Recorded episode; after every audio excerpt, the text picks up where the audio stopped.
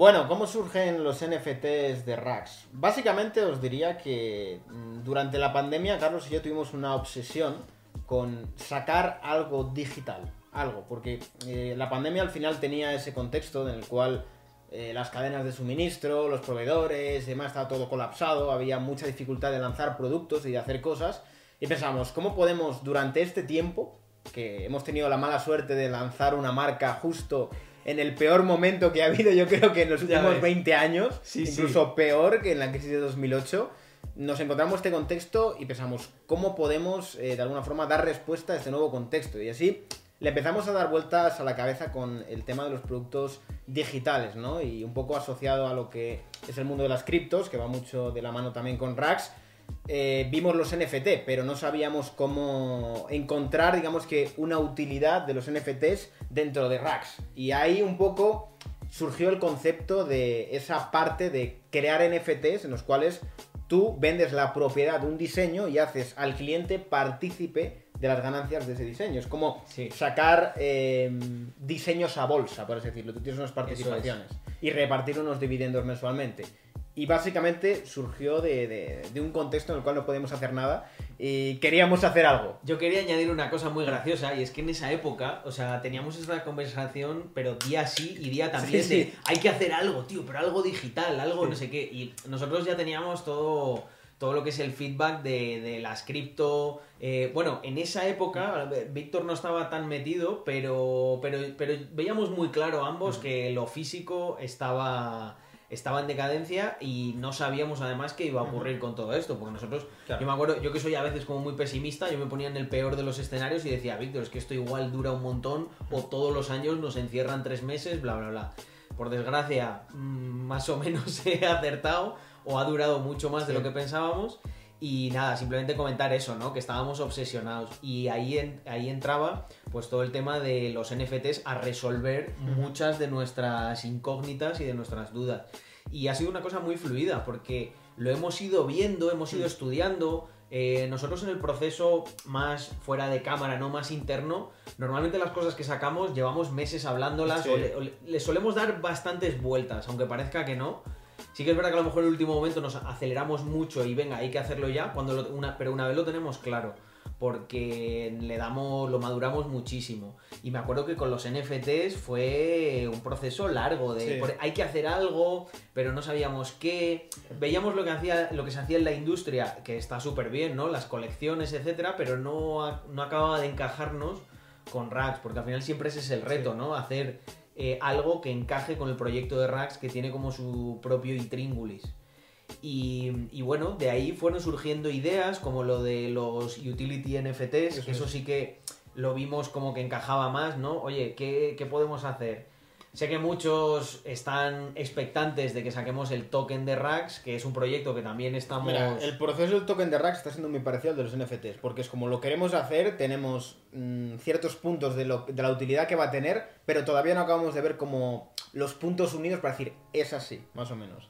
También hay que decir que eh, los NFTs al principio, bueno, al principio y ahora también, lo veíamos mucho como una forma de dar autenticidad a cada producto, en el sentido de, creemos que en la industria de la moda hay un problema con las falsificaciones, eh, existe, y cuál es la única forma por la cual tú puedes garantizar, pero de forma totalmente segura, que algo no es una copia, y es tokenizando básicamente el producto y que cada dueño tenga el token del producto. Esto de cara a la reventa y toda esta fiebre que está habiendo de, de- de las sneakers, de la moda urbana y demás, que al final genera como un mercado secundario de reventa, muchas veces no sabes si realmente eso es auténtico o no. Y con los NFTs, tokenizando, digamos que la ropa, consigues dar esta autenticidad que normalmente no se ha conseguido, porque muchas veces las propias eh, falsificaciones llegaban a un punto de, mm, no sé, de, de- exactitud que ya ni, ni- ni tenía la capacidad de discernir de eso es real o no. Te puedo contar algo súper interesante en ese aspecto porque tú sabes que yo pues he parado po- mucho por, por las fábricas de Asia y es que hay algunas falsificaciones que es que técnicamente no eran falsificaciones, eran lo que nosotros conocemos como producto no registrado. Sí. La propia fábrica que hace las verdaderas, por- digamos que por la puerta de atrás saca sobreproducción que se vende como, como una falsificación. Entonces, claro, eh, se han dado casos en los que tenías una zapatilla que no estaba registrada, pero que era exactamente igual a la zapatilla auténtica. Eso es un, es un problema grande.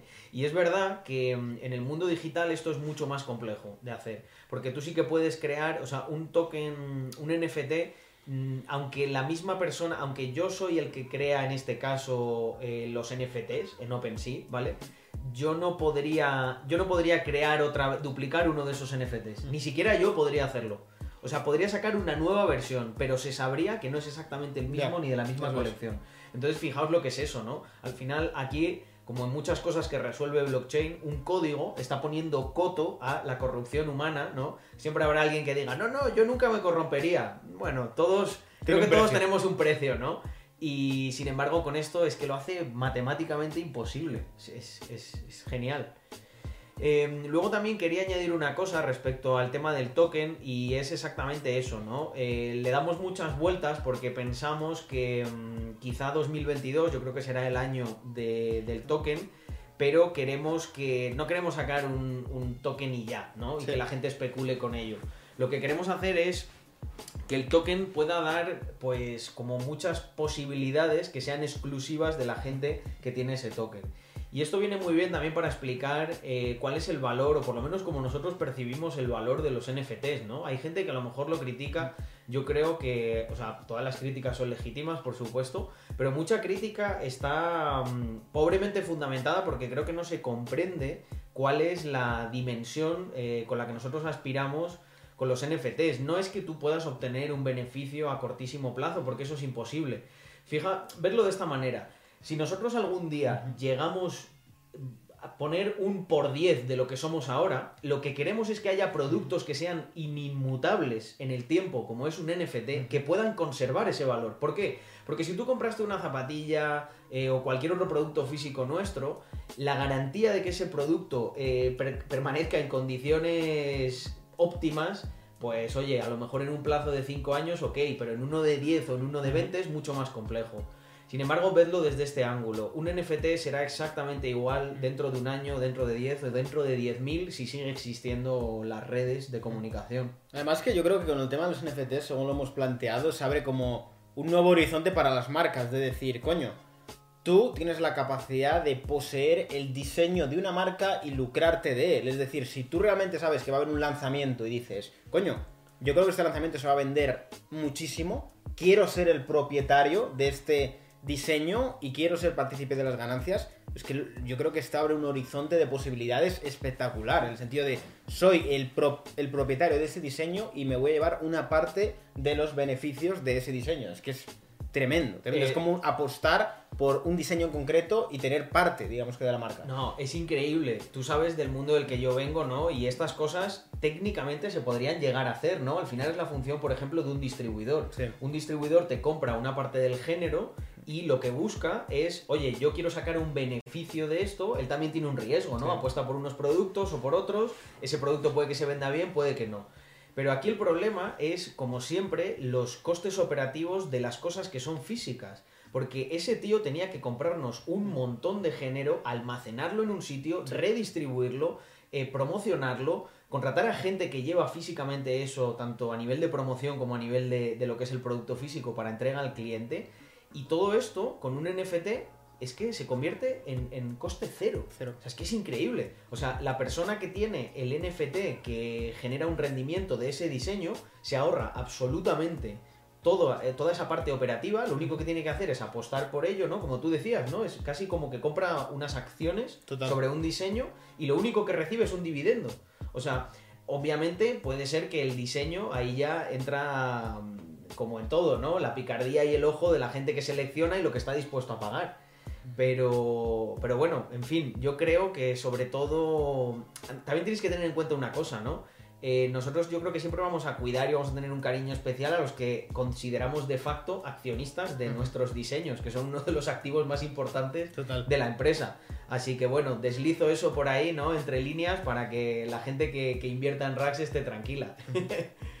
Además que yo creo, por ejemplo, el tema de- del token dentro de, de la propia web puede ser algo brutal, en el sentido de tener una moneda nativa, un poco como lo que quería hacer Facebook con Libra, en cierto modo, guardando las distancias, pero tener una moneda nativa dentro de, de- del propio sistema de la empresa y que cada persona puede decidir si paga con euros o paga con el token, ¿sabes? De cierto modo, eso te puede dar ciertos beneficios, y además que a nosotros a nivel operativo y a nivel fiscal puede darnos horizontes muy interesantes. Muy ¿sabes? interesantes. Mira, un ejemplo que se entiende súper bien. Nosotros en ningún caso podríamos emitir euros para... eh, Imagínate que nosotros queremos pagar por adelantar. Voy a decir una cosa muy loca, ¿no? Vamos a sacar un... Vamos a sacar un diseño, ¿vale? Pero que todavía no está y todavía no se ha vendido. Y nosotros lo que queremos es, de alguna manera, financiar eh, la propia compra de ese diseño. Nosotros con euros, eso a nivel legal sería muy complicado, porque tendríamos que emitir un préstamo, etcétera. Nosotros, por ejemplo, lo que podríamos tener es un pool eh, en el que directamente emitimos tokens y, eh, pues imagínate, podemos dar esos tokens de manera en formato preventa o previamente a la gente que ha sido members, a los holders de, de alguno de nuestros NFTs, etcétera. Pues al final todo se reduce siempre a lo mismo, a que a nivel operativo nos reduce muchísimos los costes, nos da flexibilidad y también, pues, ¿por qué no mencionarlo, no? A nivel de regulatorio, ¿no? Nos saltamos un montón de cosas.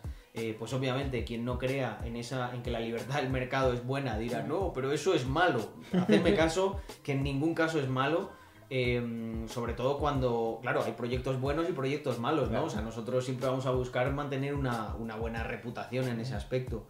Y ahí no hay nada malo. O sea, en, en, por ejemplo, eso, emitir, emitir tú tu propio token y distribuirlo entre gente que te ha apoyado en el pasado, ¿no? Sin embargo, eso, pues con, con euros sí que sería muchísimo más complejo de hacer. No, es que en cierto modo yo lo pienso y es como mm, generar un, un nuevo Wall Street, por así decirlo, de pequeñas empresas. Tú imagínate que cada, cada empresa, cada pyme, por ejemplo, sacara su propio token. El token al final mm, es oferta y demanda, en cierto modo. Fíjate la financiación. Claro. O sea, que es una Es cosa una que- forma de financiarte sin estar ahí en, en- A ver, alguno dirá, bueno, pero es que eso no tiene ninguna regulación, no está auditado, no sé qué. Pero al final es como una forma de coger a pequeñas empresas y darles acceso a una financiación que no tendrían si no fueran eh, una gran empresa, por así decirlo. Hay muchas maneras de solventar esos problemas, el mercado lo ha demostrado, ¿no? Fíjate lo que son ahora mismo los, los préstamos, el lending dentro del mundo de las criptomonedas.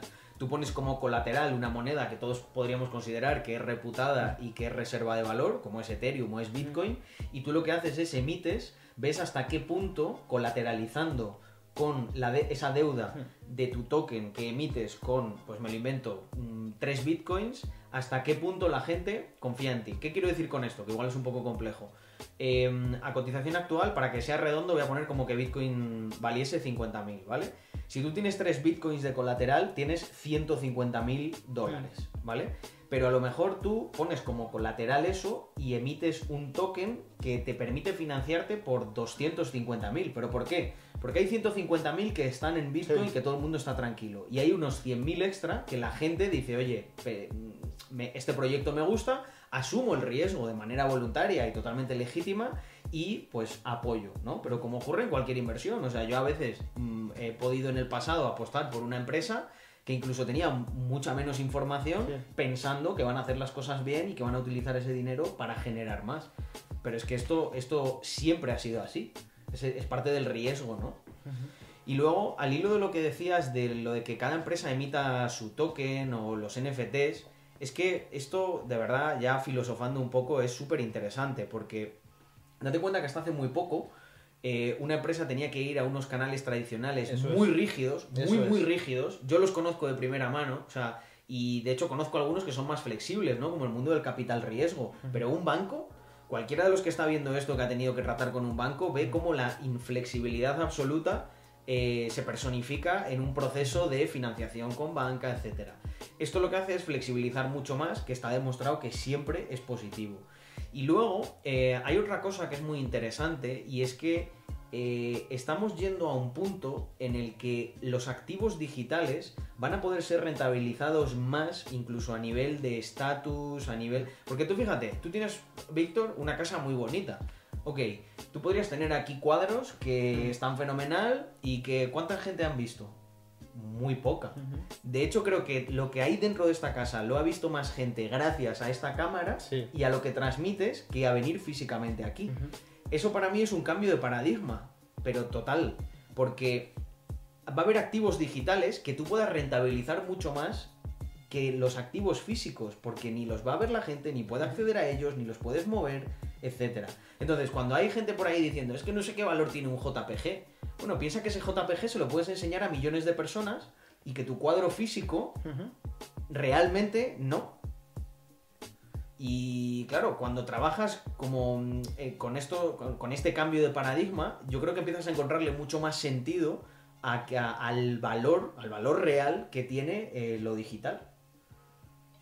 Sí, sí, al final es ser eh, pequeños propietarios de activos en internet, pero claro, hay que tener una mente de, coño, entiendo lo que es un activo digital y que entiendo que tiene un valor, lo que respalda ese valor. Evidentemente mucha gente que dirá, guau, pero es que eso es solo una foto, es una foto, ¿no? Pero es muy distinto que tú veas esa foto y seas propietario de esa foto, es muy distinto, cambia mucho. Esta mañana hablábamos, ¿no? De lo que es el concepto de marca. Eh, al final, ¿qué es una marca? Es un dibujo, realmente. O sea, el- lo que añade valor es lo que representa y, lo, y la, a- efectos prácticos la propiedad que se puede tener sobre esa forma en concreto. Un NFT no deja de ser lo mismo. O sea, es, es que si me apuras no es ni siquiera un JPG, es... mm, Reduzcámoslos a, a- a lo más estúpido, es eh, impulsos eléctricos, unos y ceros, ¿qué valor tiene eso? El valor se lo damos nosotros. Porque nosotros entendemos que, bueno, son unos unos y ceros que están organizados de una manera que, por ejemplo, me permiten transferirte algo a ti que yo considero que tiene un valor y que tú también. Y encima se produce un intercambio monetario, lo cual hace que fluctúe, lo cual tangibiliza ese valor porque hay un intercambio de, de dinero. Y luego a eso súmale que encima el dinero con el que lo vamos a cambiar también es un activo intangible, porque serán criptomonedas. Es que es, es muy loco, ¿no? O sea, todo lo que se viene y yo creo que desde nuestra perspectiva, mm, ya lo sabéis, no somos una marca gigante, No, pero le ponemos, le ponemos muchísimas ganas y, y yo también le decía esto a Víctor, ¿no? Digo, joder, con- ahora con todos los NFTs de Rax, pues hay mucha gente que, los members, ¿no? Que le, que le toca un NFT y es la primera vez que tiene que abrir una cartera Sí. y, y, joder, yo me siento como muy bien de, de forzar un poco a esa gente a decir, mira, se Sí, a hace de esta descubrir manera, cómo este nuevo mundo. es que es eso. O sea, es que considerar que el mundo de los NFTs no tiene proyección es estar muy desconectado de la realidad. O sea, TikTok se está metiendo, se está metiendo también ahora Coinbase, va a hacer su propio marketplace, Binance está dentro de ello. O sea, creo que es algo que tiene una proyección tremenda. Al final hay muchos tipos de NFTs, no todo NFT va a tener valor por el hecho de ser un NFT, que hay mucha gente que no lo entiende. Por o sea, tú- supuesto. Tú, puedes coger el paint, pintar un, un círculo y que digas, oh, lo voy a subir y que no tenga ningún valor. Al final el valor se lo da a la gente. O sea, si la gente realmente cree que algo tiene valor o alguien tokeniza un cuadro de, de, de- de algún artista famoso, va a tener valor. Pero esto es como, como cualquier cosa. O sea, si tú vas a, a una galería de arte y pintas un- una mierda y la llevas ahí, ah, coño, pero ¿por qué a mí no me pagan tanto como, yo qué sé, como a ese? Pues porque no tienes el mismo valor y no tienes esa, re- esa reputación ni ese nivel de que, que- que tiene este artista. Como Eso es que, es que el- es lo que yo digo mucho, ¿no? Eh, el mundo digital y el mundo físico en realidad son bastante análogos. Si te das cuenta, esto que estamos haciendo es una analogía. Sí, o sea, eh, eh, obviamente tú no puedes ir, pintar un círculo y ponerlo en un, en un museo Museo y, Prado, y esperar que te paguen 300 millones. Porque funciona de la misma manera en lo digital. Yo a lo mejor no puedo coger y pintar un círculo, ¿no? Ahora seguro que me vacilan y me dicen, Carlos, pinta un círculo y haz un NFT. Sé que vale, algo podríamos sacar, pero desde luego 300 millones no. ¿Por qué? Pues porque, bueno, ahí está la subjetividad y dentro de la subjetividad también hay una objetividad, ¿no? Es como, es que, tío, tú no eres... Pero po- pongamos, pongamos un ejemplo muy sencillo. ¿Qué vale más? ¿Tu firma o la firma de Kenny West? Obvio. Ahí está la diferencia. Ambas son una firma, ambas se, se pueden hacer igual, pero ¿por qué una tiene más valor que otra? Porque detrás hay un valor dado por una reputación, por una trayectoria, por un reconocimiento, es lo mismo, si simplificamos es lo mismo, pero no tiene el mismo valor. Y al final no es lo mismo ser el propietario de la firma de, yo que sé, de tu primo, que la firma de Kenny West, por así decirlo, ¿sabes? Por supuesto, al final en la firma, si te das cuenta, es como la síntesis de, de algo mucho más grande, ¿no? Esa firma eh, prueba la autoría de toda una trayectoria musical, de Eso todo es. un reconocimiento de marca. O sea, porque al final si hablamos de Kanye West, es como, es como una marca en sí mismo, su Sí. cara, su él. Esto me ha hecho recordar una anécdota de, de Picasso que estaba cenando en un restaurante y ofreció, como forma de pagar esa cena, hacer un dibujo en una servilleta, ¿no? Que al fin y al cabo dirás, mira, es un dibujo en una servilleta, ¿qué valor tiene eso? Pero al final piensa quién está detrás. Es un dibujo de Picasso que con el tiempo, pues evidentemente ha cogido muchísimo valor y era, era muy curioso porque la dueña del restaurante le decía, pero fírmame el, el dibujo, ¿no? Y decía Picasso, no, no, no, te estoy pagando la cena, no te estoy comprando el restaurante. Ahí está el punto de decir, coño, eh, si simplificamos las cosas, sí, es un JPG. Es un JPG. Lo Pero es. hay JPGs y JPGs. O sea, está el JPG de tu primo y el JPG de, de que- de gente que sí que puede tener mucho valor. Y el valor al final es subjetivo. Y Y luego- el valor se lo da el mercado. Si el mercado cree que ese NFT tiene valor, ese NFT se va a pagar. O sea, es que hay mucha gente que no entiende que detrás de, de todo esto hay una voluntariedad. De si algo verdaderamente, un NFT se vende carísimo, es porque la gente le da un valor. Eso es el mercado. O sea, la gente no es gilipollas. Si la gente está pagando 30 Ethereum por un NFT, es porque detrás de ese NFT hay mucho valor. Mira, eso, esa, esa cuestión eh, se resuelve de manera muy sencilla. Si, si todo el mundo fuera tremendamente estúpido y no y todo valiese lo mismo, ¿por qué no se paga una millonada por cualquier NFT? ¿Por qué si hay siempre una, una discriminación, una selección? Este sí, este no. Porque al final es lo que tú dices, la gente no es tonta. La gente eh, pues tiene su percepción, tiene su criterio. eh, hay obras que cuentan una historia más divertida que otras, como por ejemplo esto, ¿no? Igual, igual el que no lo firmase y de esta historia que me has contado acabó derivando en que sea una de las obras más cotizadas precisamente por esto, ¿no? Y en esa lo que decía antes, ¿no? En esa subjetividad de que inunda al ser humano en absolutamente todo, hay también un punto de objetividad y de decir, oye, pues, eh, yo qué sé, estas obras como los CryptoPunks, Sí. oye, ¿por qué se están vendiendo eh, por millonadas, no? Y yo Fueron los primeros.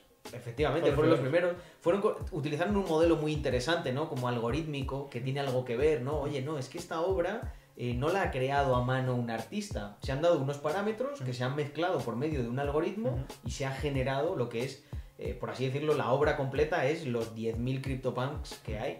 Claro, no vendrá otro y dirá, es que yo he hecho 11.000 y no se han vendido. Bueno, pero es que, es que no fuiste el primero y no fuiste, no tuviste a lo mejor esa visión de decir, la gente va a apreciar que sea algorítmico. También hay mucha gente que hizo otras cosas y que probablemente no valgan nada, ¿no? Esto es, es injusto, ¿no? Esto nos viene bien para hablar de más adelante de el tema este de lo de la, lo- la gente que está en contra de la cultura del esfuerzo, ¿no? Que comentábamos hoy. Sí. De cómo... No, Es que no yo- automáticamente. Es que yo me, me puedo esforzar y no puedo triunfar, ya, claro. Es que por eso el éxito tiene valor, porque es escaso. Exacto. Si todo el mundo triunfara, bueno, qué maravilla. Claro. Claro, si fuera un proceso totalmente lineal de, de- empiezas en A y acabas en B, o sea, me esfuerzo y tengo éxito, todo el mundo lo conseguiría. Pero el- el- es más bien, ¿no? Yo con esto animo, igual para ya cerrar el vídeo, a que es más bien probar muchas As y alguna de esas te llevará a B. ¿Cuándo llega? Pues eso no lo puedes saber. A ver, también yo creo que muchas veces está demasiado estigmatizado el error o el fracaso. Cuando, a ver, tú puedes fracasar y que eso no sea el fin de tu carrera. Todos cometemos errores. Evidentemente, eh, hay errores más grandes y errores más pequeños, pero al final creo que de todo error se puede sacar un aprendizaje y tú puedes pulir para próximamente no cometer esos errores y llegar a ese éxito que buscas. Que muchas veces es como, no, es que eh, me he equivocado, no salió bien. Coño, pues aprende de eso, reformula. Creo que muchas veces hay como un ego demasiado grande, un orgullo demasiado grande que no te permite aprender de eso, ¿no? Siempre es culpa de los demás, te, te reniegas con el mundo en vez de aprender. O sea, yo creo que el emprendedor al final es un tío humilde que aprende de los errores y entiende que al final puede ser que tengas un buen producto, pero a lo mejor ha habido algo que no ha estado bien alineado y que no ha llegado al, al- al consumidor como debería. Y eso te ha, te ha hecho que no, no, no, funcione como tú creerías. Tal cual, yo creo que el emprendedor es como un catalizador de- del fallo. Lo que pasa es que lo va decantando y, lo, y, y acaba haciendo esa mezcla pura que todos buscamos, que es el éxito, ¿no? Entre comillas, que también es muy relativo, ¿no? O y sea, subjetivo también. y, y subjetivo, el que es un éxito y qué no lo es. Cuando estabas hablando de eso, me estaba acordando de que el, proto, el prototipo de los NFT realmente fue Members, que es un producto que nosotros hemos tenido en la web Sí. y que no ha sido un producto que explotase, sino todo lo contrario. Es un producto que empezó bien y luego fue decayendo. Pero nos sirvió para aprender muchas cosas de cómo había que comunicar un producto digital, qué es lo que tenía que tener. Y bueno, en este caso es un producto con el que perseveramos y ahora está volviendo a levantar y está empezando a ir muy bien. Pero está yendo bien gracias a qué? Pues en parte a los NFTs, a que ya tiene un sentido como producto digital. Porque antes era, pues eso, una mystery box, pero que fundamentalmente estaba constituida de producto físico y hacíamos delivery de producto físico cuando menos se demandaba producto físico. O sea, todas estas cosas a posteriori tienen sentido, pero es lo que dice Víctor, ¿no? Hay que, hay que a veces como que replegar un poco ese ego de, no, no, pues esto no funciona porque no estaba preparado el mercado. No, lo que, lo que no estabas era preparado tú para digerir lo que te estaba diciendo el mercado, que es muy diferente. Yo pongo muchas veces el ejemplo de los patinetes eléctricos. Yo recuerdo con 8 años tener un patinete eléctrico y que eso no fuera un producto que tuviera una amplia aceptación. De, me, acuerdo que me lo regalaron y como, bueno, ahí está. Pero con el tiempo, fíjate, a lo mejor una década después es algo que lo ves en la calle, que todo el mundo utiliza, que hay empresas que alquilan ese tipo de patinetes, que ha cambiado totalmente la movilidad, pero en ese momento no tuvo esa aceptación ni ese éxito que podría haber tenido actualmente. Porque muchas veces yo creo que los productos necesitan eh, un alguien, un emprendedor o alguien que un promotor visionario y que realmente diga, sí, sí, es que esto es un patinete eléctrico igual que el que tenía tu hijo de hace 5 años, pero lo que yo he pensado es en hacerlo más estético para que un tío de traje no le dé vergüenza montarse en él. Y entonces, en el momento en el que consigamos eso, lo que estamos ofreciendo es una propuesta alternativa de movilidad, ya no es un patinete. Sí. Y, y claro, eso es toda una industria nueva que es lo que hemos visto florecer, ¿no? Y mucha gente a lo mejor dice, pero ¿y por qué, y por qué esto no surgió antes? Pues quizá no surgió antes porque nadie tuvo esa visión de que debía ser así. También te digo que ha habido un cambio de, de paradigma en todas las ciudades, en el sentido de que yo creo que cada vez más en las grandes ciudades el ser propietario de un vehículo va a ser algo bastante escaso. En primer lugar, por los quebraderos de cabeza que tiene el tráfico en las grandes ciudades. En segundo lugar, por el alto coste de esfuerzo de dónde lo aparco, no sé qué y demás. Y luego, en tercer lugar, por el tema de meramente de dónde, dónde lo meto. En garajes, el tener espacio para dejar los coches. Entonces, al final, cuando tienes empresas que ya de por sí te dan alternativas como transporte público, tienes eh, coches que los puedes alquilar por Que te minutos. suscribes. Eso es. Eh, bicicletas de todo tipo, patinetes, motos también. eh, yo creo que cada vez más en las grandes ciudades el tener un coche va a ser algo mm, raro, raro. Sí. O sea, que casi todo el mundo se mueva con, o con coches de alquiler por minutos o por horas en taxi o en transporte público. Es que es.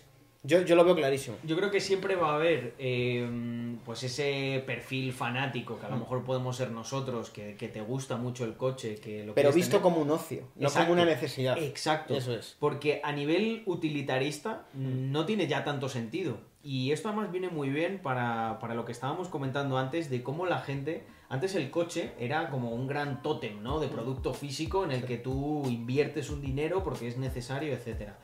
Pues fíjate que una cosa como el coche eh, va, a ir, va a ir decayendo en pro de, pues al final una suscripción a un coche es un producto digital.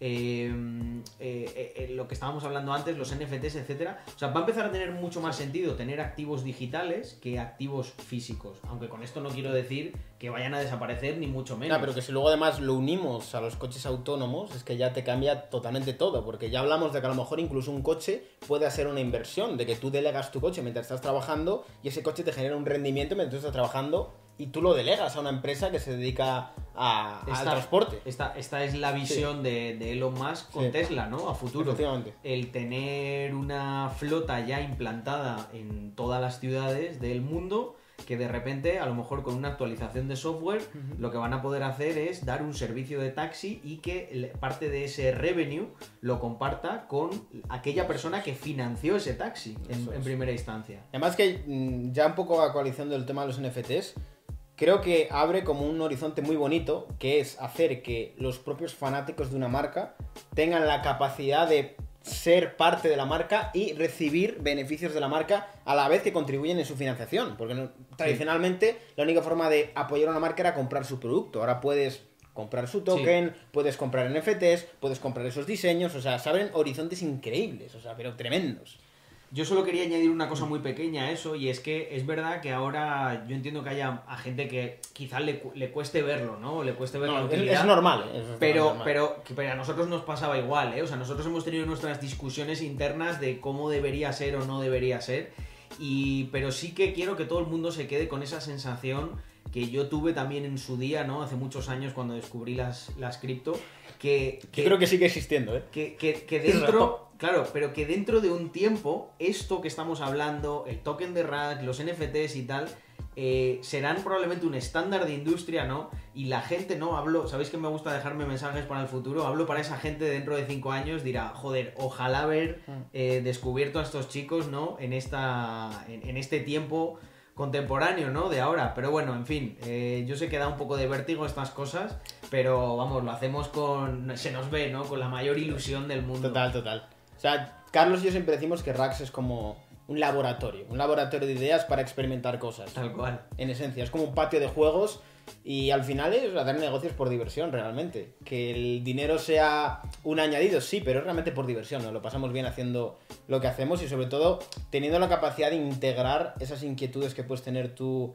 a nivel de pasiones dentro de una marca. Es decir, vamos a intentar coger una marca y meter todos nuestros valores, nuestra forma de pensar, lo que nos gusta, eh, lo que nos gustaría que fuera el mundo dentro de esa marca. Se me está ocurriendo una cosa muy graciosa, ¿no? Para visualizarlo. Rax, por así decirlo, es como, como un tercer socio, ¿no? Es al que le, al que le azuzamos para que haga todo, ¿sabes? Sí. Tú, tú ve para allá y, y haz esto, ¿no?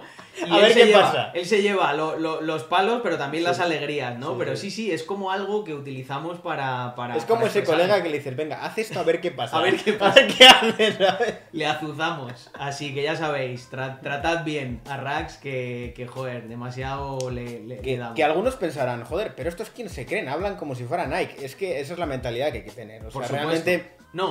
De hecho, yo considero que Nike eh, en muchos aspectos se queda, está quedándose por detrás de lo que nosotros hacemos. Total, en sí, verdad sí, ¿eh? En el, en el presente suena terrible, ¿no? Como sonaba invertir en Bitcoin en 2013, pero Pero- caso que en el futuro... Mira, desde mi perspectiva os digo que yo desde que empecé en todo esto, siempre me han dicho, es que eres un flipado, es que, eh, ¿dónde vas? ¿Quién te crees? Pero esa actitud de creerte verdaderamente lo que eres y a dónde quieres llegar es a mí lo que me ha hecho llegar lejos. O sea, para mí, en mi progresión como, como persona, siempre ha habido gente diciéndome, "Ay, pero ¿quién te crees? Pero con el tiempo me dado cuenta que eso haciendo así.